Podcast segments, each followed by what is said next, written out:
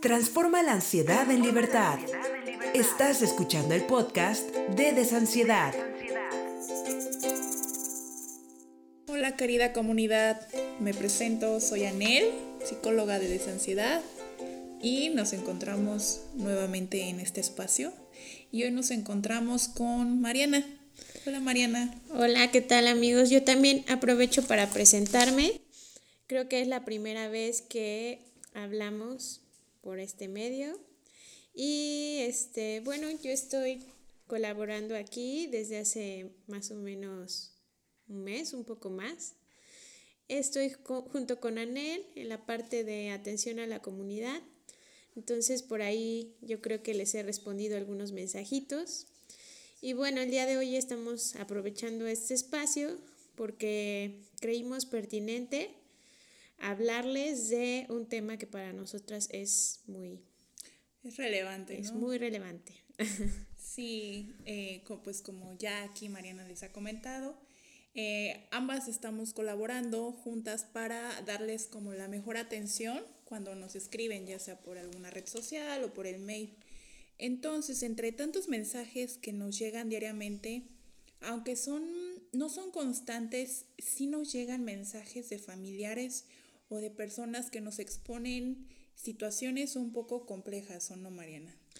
Así es, bueno, eh, lo que queremos poner sobre la mesa ahora es en especial, bueno, este tipo de mensajes que se refieren a qué pasa cuando me vuelvo el cuidador de una persona, y digo me vuelvo porque muchas veces no es por elección, ¿no? Entonces, este, ¿qué pasa cuando me vuelvo el cuidador de una persona que es mi familiar?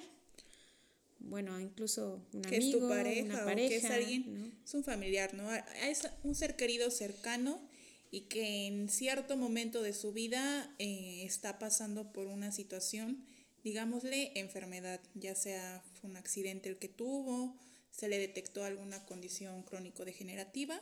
Cuando digo crónico degenerativa, pues me refiero a alguna enfermedad como demencia, Alzheimer, pudiera ser también un cáncer y situaciones similares, alguna condición también de cardiovascular.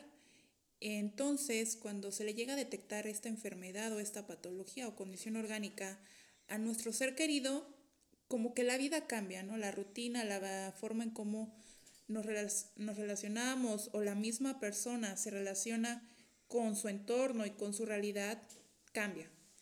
Exactamente, y, siguiendo sobre esta línea, eh, cuando les había dicho que, muchas veces nos volvemos es porque también nos toma por sorpresa, ¿no? Eh, no podemos como que predecir el hecho de que nuestra mamá, nuestro papá, nuestro hermano, nuestra pareja vaya a enfermar.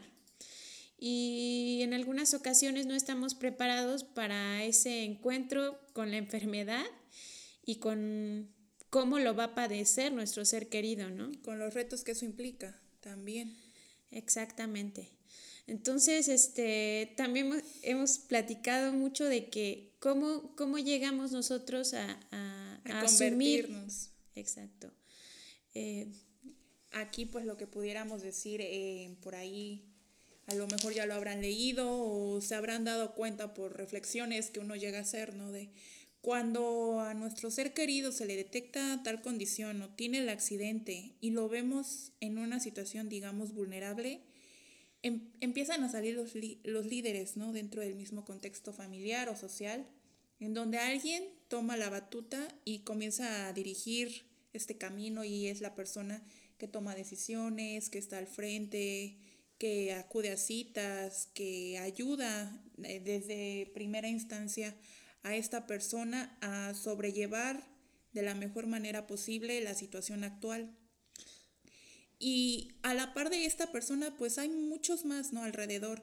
Quizá eres el hermano que estás ayudando en este momento a tu hermana, a tu hermano, a otro hermano a transitar alguna condición orgánica. Y también pues mm, puede estar el esposo, la esposa, los hijos, otros hermanos, los padres mismos, pero siempre hay como alguien eh, especial o alguien primario De ahí el nombre que se le da, ¿no? Cuidador primario porque es como el principal, el que está casi todo el tiempo, si no es que todo el tiempo, atendiendo las necesidades o apoyando a, a la persona querida.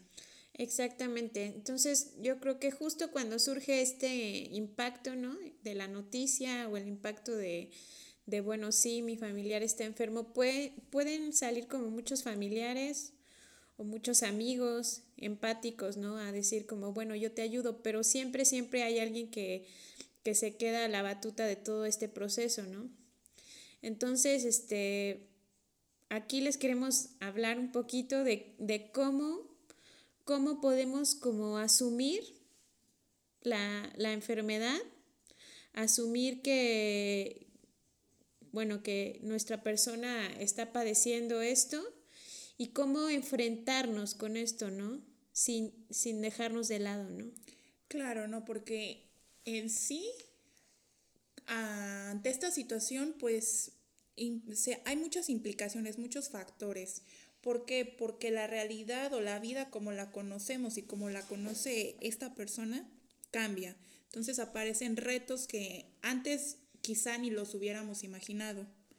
Entonces, pues esto demanda del cuidador o del familiar como compromiso, el estar ahí, la voluntad de querer estar, porque también, aunque a veces uno no se da cuenta en qué momento se convierte en el cuidador, también podemos elegir serlo sea cual sea la forma en cómo llegaste a convertirte en el cuidador primario, ahora estás en una situación que demanda reto, que demanda compromiso. Entonces, esto mismo puede generar a la larga o a lo mejor a corto plazo un cierto desgaste. ¿Por qué? Porque puedes estar atendiendo completamente las necesidades de esta persona, puedes de, alguna manera queda relegado en cierto punto tus actividades diarias, transformas toda tu rutina para estar allí disponible al frente del cañón, dirán aquí en México. Entonces, pues esto genera cambios, genera emociones, genera miedos, pensamientos, genera ahí un todo que no sabemos quizá cómo desembrollar el asunto, o cómo llevarlo a buen término, cómo manejarlos sin que se, se sienta pesado esta situación, ¿o no, Mariana? Exactamente, pues es que el, el cambio radica en muchas cosas, ¿no? El cambio puede radicar desde lo más este macro, que sería como el, el cambio de rutina, ¿no? Por completo, ¿no? Cómo establecer nuevos horarios para trabajar, cómo establecer nuevos horarios para, para atender las necesidades de mi familiar enfermo, cómo ordenarme para poder llevarlo a tiempo a sus citas, cómo todo, ¿no? Hasta lo más mínimo que puede ser como...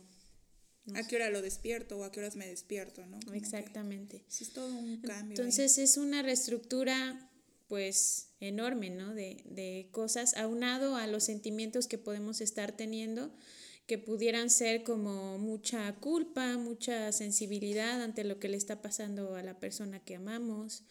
Y bueno, todo eso es como, como un impacto que, como bien lo dijo Anel, puede generarnos cierto desgaste, ¿no? Entonces... Ante esta situación es como lo que les queremos platicar en este día es en esta situación como puntual, ¿no? ¿Qué emociones surgen?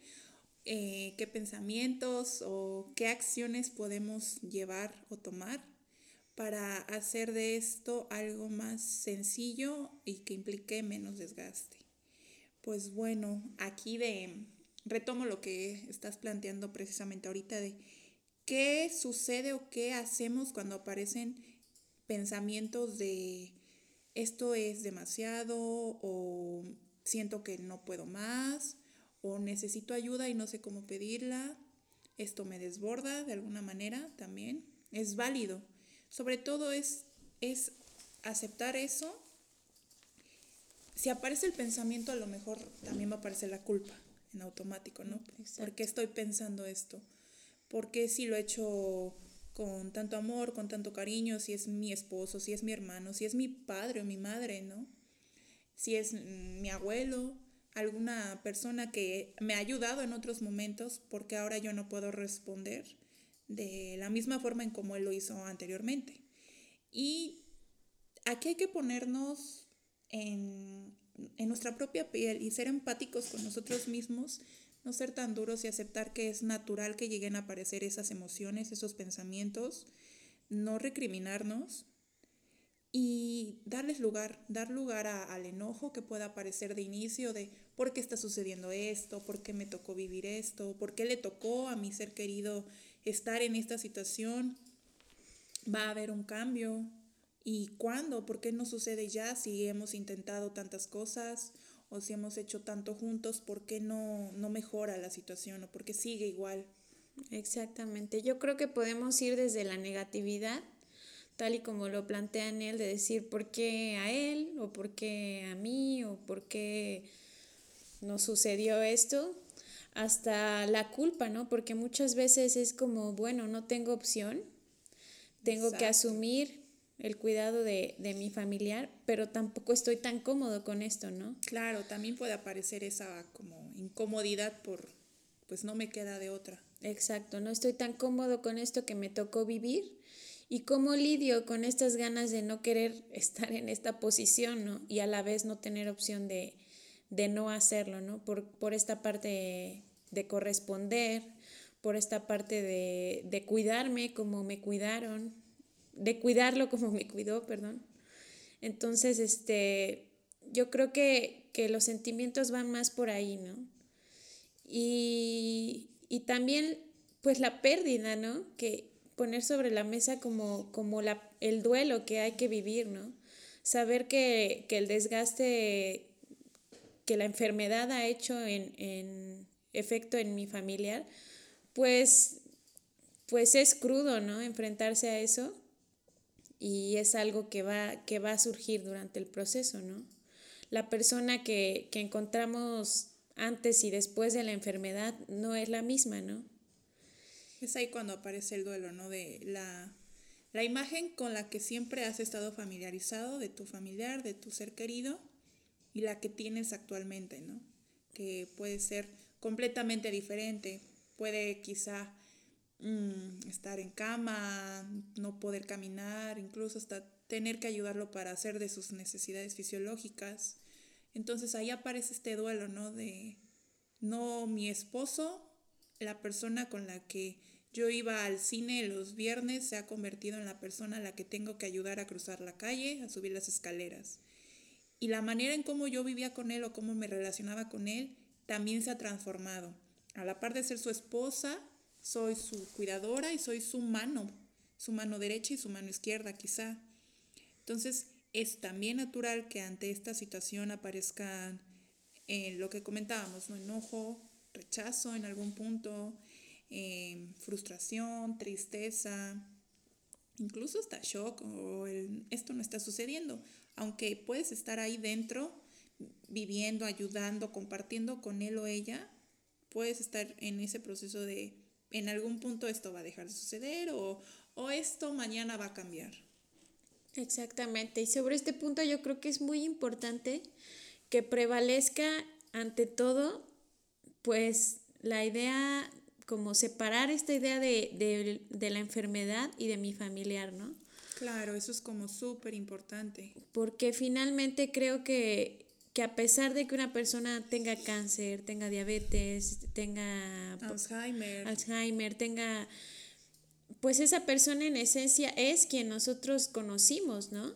Y sigue siendo a pesar de o aún con, es la misma persona. Exactamente, no es, o sea, no es este Pedro Alzheimer, no es este... Pedro que tiene esquizofrenia o Pedro que tiene Exactamente. cáncer. Entonces, a pesar de la enfermedad, es importante mantenernos como conectados con la esencia de nuestro ser querido y también dejar que haya como esta, estas manifestaciones ¿no? de lo que nosotros teníamos con ellos y, y tratar de, de, no perderla, ¿no? Como decían él, pues, no sé, yo iba al cine con mi esposo, pues ahora que mi esposo tiene a lo mejor un cáncer, podemos ver películas juntos, ¿no? O sea... Retomar esas actividades. Creo que esto es como muy valioso lo que estamos ahorita diciendo, que la enfermedad no convierta a la persona en otro ser o en la enfermedad tal cual. Entonces es importante reconectar con, con, esta, con este ser querido de la forma en como lo hacíamos antes. Preguntarnos qué tenemos en común, qué nos une, qué intereses o a veces qué desintereses o qué cosas no tan en común pero que de alguna forma nos unen para compartir actividades, para ver películas juntos, para reírnos juntos, porque también aunado a esto aparece mucho esta situación de hay una enfermedad, un miembro, un miembro ajeno o extraño en casa. Eh, y ya no es válido ir al cine, ya no es válido reírnos, ya no es válido pasarla padre y divertirnos y disfrutar. Exacto, cuando no tendría que ser así totalmente, ¿no? Y sobre esto, sobre esta línea también, Anel, me gustaría muchísimo comentar, bueno, esto es lo que pasa ¿no? en, en, la relación con el familiar y en relación con, con las tareas que tenemos que, que, llevar a cabo, pero ¿qué pasa conmigo? ¿no? ¿Qué pasa conmigo como cuidador primario? ¿Dónde están mis necesidades? ¿Dónde están mis satisfacciones? ¿Dónde están mis ganas de tener otra vida, ¿no? que no sea solo esta? ¿no? ¿Cómo, cómo lo, lo abordaríamos, ¿no? Claro, y para esto es que estamos trayendo este, es, este tema a la mesa, ¿no? Porque puede haber mucha información allá afuera acerca de cómo relacionarte con tu persona, con tu pareja, con tu padre, madre, hermano, quien sea, pero cómo te relacionas contigo mismo en esta situación. Porque el cuidador primario también llega a ser el olvidado de la casa, de la familia, de la situación. ¿Por qué? Porque se puede sobreentender que si alguien está al pendiente de nuestro familiar, siempre va a ser así. Y en el momento en que este cuidador comienza a dar muestras o señas del desgaste, entonces, ¿qué, qué sucede ahí? ¿no? ¿Cómo, ¿Cómo es posible que al cuidador primario le esté dando dolor de cabeza o se esté sintiendo mal? ¿O cómo es posible que también ya no quiera un día estar ahí o quiera relevo o quiera apoyo o esté solicitando apoyo. Exactamente. Yo creo que es muy válido también como cuidador primario asumir que, que necesito ese apoyo, ¿no? Y saber pedirlo, ¿no? A la gente que tengo a mi alrededor, amigos, familiares, este... Vecinos también. Vecinos incluso. Es increíble, por ejemplo, ahorita se me viene a la mente cuando dices lo de pedir ayuda que mencioné lo de vecinos como experiencia personal. Mi abuela tuvo, mi abuela materna tuvo 12 años de Alzheimer, fue mi madre la que cuidaba de ella. Y entre mi madre y alguna que otra vez de mis tíos que llegaron a acercarse a cuidar o a decir cómo te puedo apoyar, eran los vecinos los que vivían cerca de nuestra casa, los que también terminaban por ayudarnos a decirnos, oh, doña fulanita, doña Susanita, se ha salido de su casa o en qué podemos ayudarlo o traemos algo para que coma o déjenos un día a su cuidado. Exacto. Es como, pero eso sucede cuando nos atrevemos a, a pedir ayuda y sobre todo a dejarnos ayudar, porque también pudiera decir, no necesitamos el apoyo, yo puedo solo. Y justo eso puede suceder cuando estamos demasiados compaginados con esto de solo yo lo puedo cuidar de esta forma, solo yo puedo hacer esto por él, solo yo lo hago de la mejor manera, ¿no? Cuando ya asumimos ese rol por completo, a veces es muy difícil, ¿no? Como permitir, bueno, me voy un día a, a comprar, no sé, algo que a mí me guste, un helado, me voy a dar una vuelta a un lugar que sea mi favorito y permitir que otra persona entre al cuidado de de mi familiar, a veces es muy difícil, ¿no? Claro, no es muy difícil romper como, como Se vuelve un poco esta cuestión de dependencia, ¿no? O codependencia. Mi familiar necesita de mí para que lo apoye, pero de alguna forma también yo necesito estar al cuidado de mi familiar y me es muy difícil desprenderme de este rol de eh, este papel que he estado haciendo por a lo mejor poquito o mucho tiempo. ¿Por qué? Porque estoy muy habituado, estoy muy acostumbrado. Solamente yo sé cómo cambiarlo, cómo pararlo, cómo darle de comer o cómo llevarlo al médico. Sí, a mí me gustaría mucho decirlo así como dejarse ayudar para poder ayudar, ¿no? Claro. O sea, permitir que, que alguien más entre en ayuda de nosotros para que después nosotros podamos ofrecer pues este tipo de, de cuidados, ayuda, permanencia, ¿no? Y bueno, no es nada sencillo, ¿no? Como decía Nel, incluso puede ser algún amigo, puede ser un vecino, ¿no? Y no es nada sencillo en ocasiones como decir, bueno, ¿no? Este, muchas gracias y, y hazlo de la manera en la que tú lo hagas. No lo vas a hacer igual que yo, es cierto, no lo vas a cuidar igual que yo, no vas a ofrecer de la misma forma, ¿no? Quizá, pero eso no quiere decir que sea ni mejor ni peor, ¿no? Simplemente es, diferente la manera en cómo se conecta esta otra persona con nuestro familiar. Exacto. Y bueno, ¿qué, qué otras recomendaciones podemos ofrecer, no? Aquí, por ejemplo, también quisiera aprovechar el espacio para hacer un poco de hincapié a veces en esta cuestión de establecer acuerdos o de marcar pautas de convivencia o límites si podemos ponerle una palabra ya clara, como límites entre lo que soy yo ahorita como cuidador y los demás miembros de la familia con el miembro al cual estamos apoyando, ¿no? Porque, por ejemplo, cuando caemos en este como círculo o en esta dinámica de me despierto para hacer de desayunar y apoyarlo y despertarlo, cambiarlo, y me voy corriendo al trabajo y en el trabajo marco a cada hora para ver cómo está y llego en la tarde noche y estoy todo el día enfrascada en esta dinámica, eh, las demás personas a mi alrededor en algún punto pueden llegar como a entender que pues a lo mejor no necesito ayuda o yo lo puedo hacer todo el tiempo así y pudieran también en algún punto estas nuestros familiares tomar acciones y comenzar a, retirarse o decir, bueno, creo que fulanita puede sola, entonces pues voy dejando de lado como mi parte de responsabilidad. Y llega un punto en el que a lo mejor te encuentras solo cuidando de este, de este miembro de tu familia y cuando quieres echar mano de, la, de los demás, ya no hay a lo mejor quien te apoye, quien te auxilie. Entonces, importante el dejar, el asumir que necesitamos el apoyo de los demás miembros, dejarnos apoyar y también hacerlo saber y marcar claramente cada, aun que yo esté aquí en este momento, ayudando, yo también tengo una vida afuera, yo también siento, yo también quiero, yo también trabajo, como, y me es muy necesario en algún momento despegarme para poder ir y realizar mis actividades diarias. Y sobre todo también con nuestro, con nuestro familiar también el saber que estamos ahí por amor, que lo estamos ayudando de la mejor forma que podemos y que tenemos, pero que también es necesario hacerle saber que por nuestra parte hay otras actividades o hay otras necesidades que cubrir. Exactamente.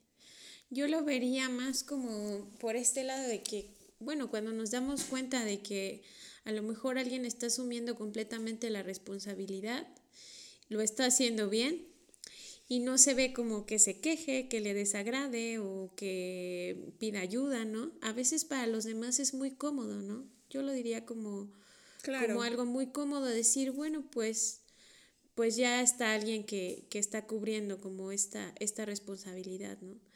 Y sería muy bueno que entre familiares pudieran como establecer o se pudieran como repartir, ¿no? Más bien como... La responsabilidad es una responsabilidad compartida, también ayuda a gestionar esta situación de una manera mm, con más salud mental para todos los miembros de la familia. Aquí yo diría que ya es más una cuestión de salud mental, como de quizás sí soy yo la persona encargada de dirigir este barco, pero también voy a echar mano de mi esposo, de mis hijos, de mis hermanos y no dejar que me carguen la mano ni yo cargarla a los demás en algún punto, ¿no?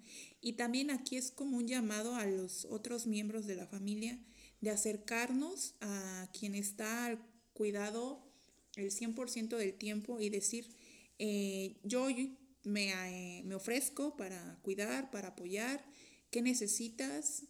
Coopero con esto, como también retomar esta responsabilidad que se olvida por la comodidad de ver a alguien más que lo hace sin, sin quejarse o sin mostrar molestia. Exactamente. Y también una, una actividad que podemos tomar como muy en cuenta es que la persona que esté a cargo de, del enfermo debería tener por lo menos un día, y digo por lo menos un, uno, porque más bien yo creo que no alcanza un día, ¿no? Como para todas sería diariamente, pero un espacio, ¿no? Más bien como como un día libre, ¿no? O sea, un día fuera de, de, todo este rollo, todas estas actividades en las que está inmerso diariamente, ¿no? Y poder como darse un tiempo, darse sus propios placeres. Un tiempo de desconecte total. Exacto, hacer sus propias actividades y bueno, sería en medida de lo posible lo mejor, ¿no? Pero también hay otra cuestión, ¿no? Que, que hace ratito yo, yo comentaba con Anel, ¿qué pasa en caso de, de las personas que son solo ellos con la persona enferma, ¿no? En caso de no tener familiares, en caso de no tener amigos, en caso de no tener... A nadie más de quien echar A nadie más cerca, ¿no? Entonces, yo propondría que a medida de lo posible, ¿no? esta persona, a pesar de estar completamente a cargo de, todas estas este, cuestiones y actividades diarias, no se olvide de sí mismo, ¿no? No se olvide de... De, voltearse a ver y asumirse como persona independiente aún en medio de esta situación. Sí.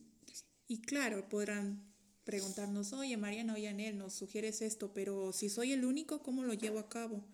Bueno, aquí pues sí es como un acto de, valentía, de compromiso, pero también de decisión, de, decir conscientemente yo estoy aquí porque amo a, mi esposo, porque amo a mi padre, porque amo a mi hijo. Quiero, quiero verlo mejor, quiero verlo bien. Yo estoy aquí con él asumiendo pues que va a haber partes buenas y partes no tan buenas y también en algún punto sí soltar, soltar un poquito este control, este cuidado, este timón del barco y un día alguien de confianza, aquí recomendaría el conocer, pues ya es una profesión, Mariana, y es como una profesión el ser cuidador primario, un enfermero, una enfermera, alguien que se dedica a esto, que es como su labor diaria, echar mano un día y permitir, eh, permitirte ir sola al cine o con amigos que tiene muchísimo tiempo que no ves y regresar a casa con alguna otra perspectiva diferente de la vida y de la rutina. Exacto. Y también algo que es muy, muy fuerte de decir, pero, pero es importante saber, que también es responsabilidad de nosotros mismos cuidarnos a nosotros mismos, ¿no? Entonces, a medida en la que yo estoy bien, puedo ofrecer algo, algo de calidad a los demás, ¿no? Y, y si yo no me mantengo bien y si yo no me atiendo y si yo no me escucho...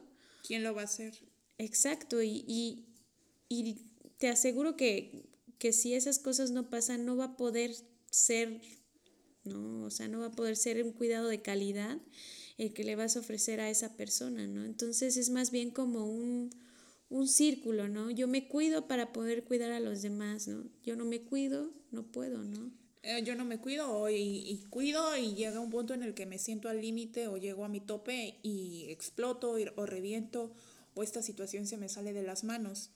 Entonces aquí pues eso no es lo óptimo. Evitemos llegar al tope, al tope de nuestra capacidad, de nuestro umbral de resistencia y vayamos haciendo como acciones cotidianas firmes y así como apoyo en el cuidado diario de mi ser querido, me apoyo a mí misma, eh, como a mis horas, porque sucede mucho, Mariana, sucede que por estar haciendo triple o doble labor, no como, se me olvida, no tomo agua, no duermo, eh, me descuido físicamente, mi higiene, mi apariencia, Entonces, al igual que yo ayudo a ayudar, también me ayudo a mí. ¿Cómo? Pues como a mis horas, a pesar de que a lo mejor mi ánimo no sea el mejor y me sienta desgastada.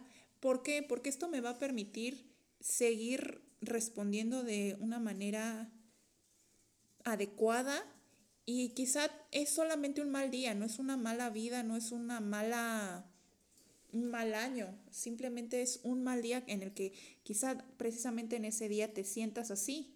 Exactamente. Entonces, como cuida tu aspecto y también en la medida que fuera posible también, aunque sea 15, 20, media hora al día, dejarte estar a ti solo en un espacio en donde puedas estar haciendo lo que quieras, o a lo mejor nada, a lo mejor viendo caricaturas en la tele o un video o escuchando una canción que tiene mucho que no escuchas, pero estos espacios como de descanso te van a permitir estar mejor.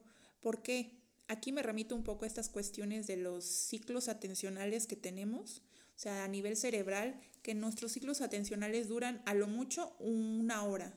Entonces, lo que se recomienda es hacer un descanso de 10 minutos entre cada hora o entre cada actividad que ya lleves dos horas haciendo. ¿Por qué? Porque le vas a permitir a tu cerebro despejarse, relajarse, estar como en un tiempo de, casi como pudiéramos decir, de meditación, para que ya cuando regreses estés más fresco, de mejor ánimo, con mejor actitud.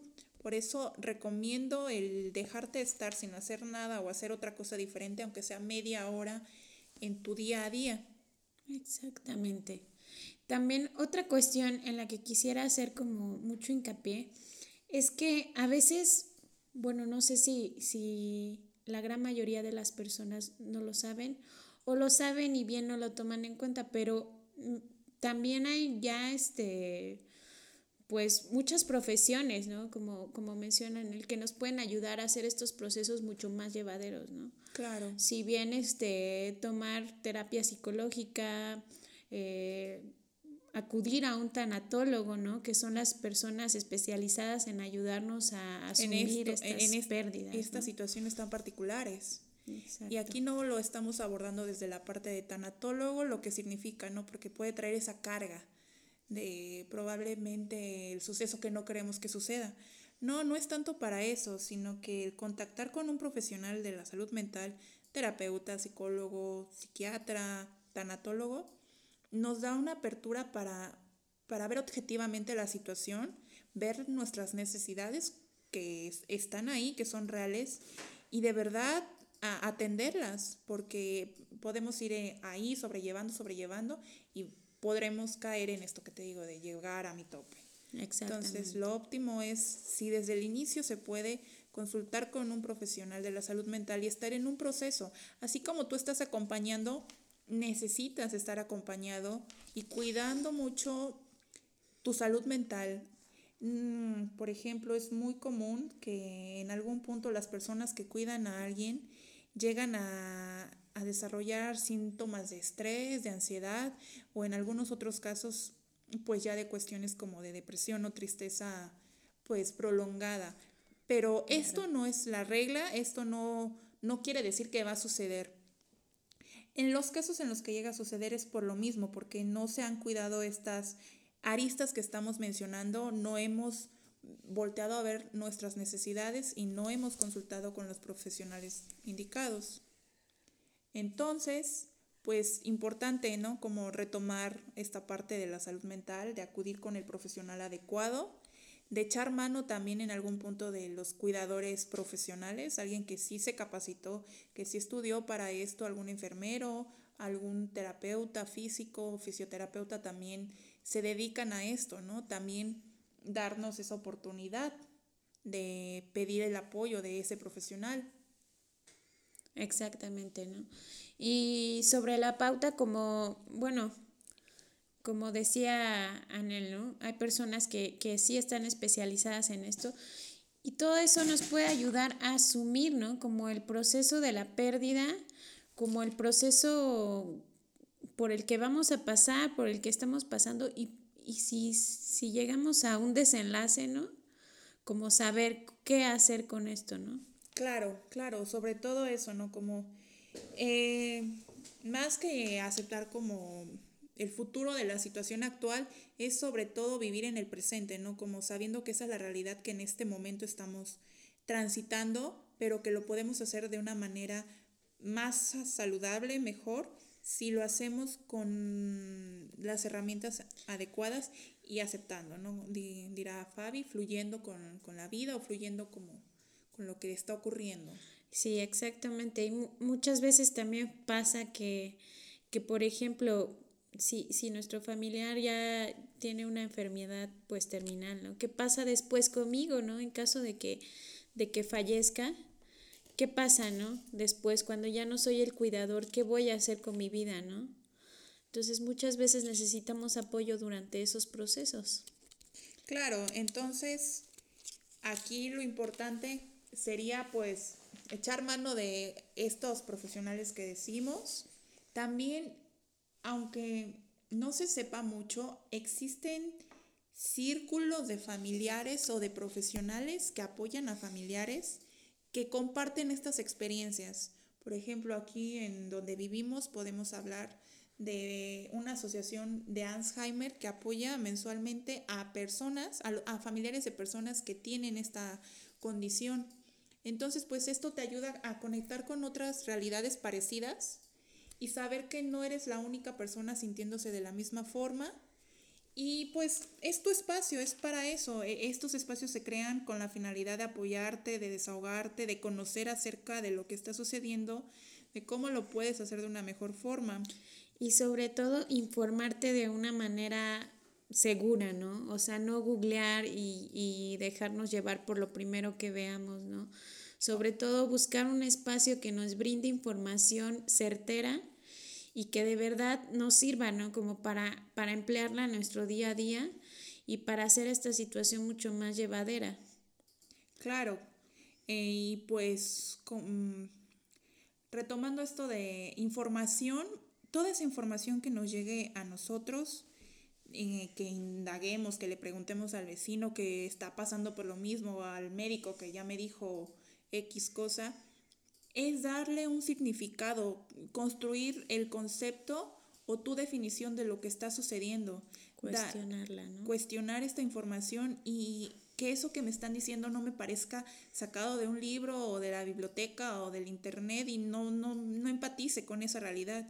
Entonces es darle un significado a, esa, a ese concepto, a esa situación, desde nuestra pues forma de ver la vida y hacerlo de alguna forma nuestro y que empate realmente con, con lo que queremos. Exacto, y con lo que estamos pasando nosotros, ¿no? Exactamente. Entonces, pues para ir recapitulando en el podcast de esta ocasión, las recomendaciones puntuales que pudiéramos hacerle, ¿cuáles serían, Mariana? ¿Cuáles, ¿Con cuál quieres iniciar de forma puntual? Pues me gustaría enumerarlas como primero permitir que nos ayuden, ¿no? Permitir ayuda para poder ayudar, ¿no? Sería la primera. Después mm, sugerimos también reservarnos como estos espacios muy propios, ¿no? Al permitir que alguien me ayude, yo me reservo un día completamente para mí. Eh, tercero, o sea, no dejar que la enfermedad eh, se lleve la esencia de, de, la relación que compartimos con nuestro familiar, ¿no? Que prevalezca como ese... Ese lazo. Ese, ese lazo, ¿no? A pesar de que sea un antes y que sea un después, ¿no? Y una de las más importantes, ¿no? Acudir a, a, buscar como ayuda profesional, ¿no? Ayuda certera, ¿no? Claro, claro, echar mano de los profesionales, que para eso estamos, para eso nos capacitamos, para poderles apoyar en situaciones tan complejas en algún punto de la vida. Eh, yo anexo también lo de el aprender a, a marcar estos límites amorosamente, estos como acuerdos de convivencia. Exacto, sí crear redes de apoyo con amigos, con familiares, con vecinos, con otras personas que estén viviendo situaciones parecidas. Y también acordarte de que tienes necesidades básicas diarias y que esas necesidades siempre van a estar ahí y que aunado a eso también hay una vida que espera por ti para ser vivida, que recuerdes volver a ti también al final del día y reconecta contigo. Y dejarnos sentir sobre todo lo que estamos sintiendo sin culpa, ¿no? Y sin... sin o si aparece la culpa, también dejarla estar, es válido también sentir culpa. Lo que nos sugerimos es enfrascarte en este continuum de por qué me da este sentimiento o por qué me siento culpable todo el tiempo cuando llegue a aparecer esa emoción, es hora de entonces de pedir apoyo de un profesional. Exacto. Y pues bueno, amigos.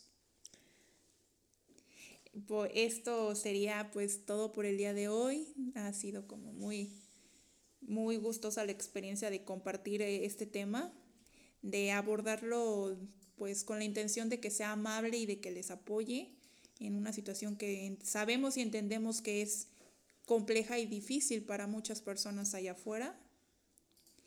Y pues que esperemos que estas recomendaciones les sean de apoyo que sobre todo las puedan llevar a cabo, que, que vean que no se trata de algo leído o escuchado, sino que realmente esto que hemos compartido creo que parte también de experiencias personales con familiares que han transitado cuestiones pues difíciles. Exactamente, pues esperamos que todo, toda esta información que les compartimos el día de hoy sea de utilidad, sobre todo para ustedes. Y pues nos vemos en otro podcast. Ha sido un placer compartir con Mariana el día de hoy. Y pues los invitamos a, si requieren el apoyo puntual de un terapeuta, a, a que consulten la página de desansiedad.com. Ahí van a encontrar los perfiles de nuestros psicólogos que se están anexando cada, cada vez más personas al equipo, pueden echar mano de ellos y también está darle alas a la ansiedad como tratamiento terapéutico para cuando, cuando, llegue a aparecer ansiedad o estrés, pues es como una herramienta ideal de la cual también pueden apoyarse. Entonces los invitamos a que hagan uso de estos servicios y pues por nuestra parte es todo por el día de hoy. Estamos para apoyarles. Un abrazo. Un abrazo. Transforma la ansiedad en libertad.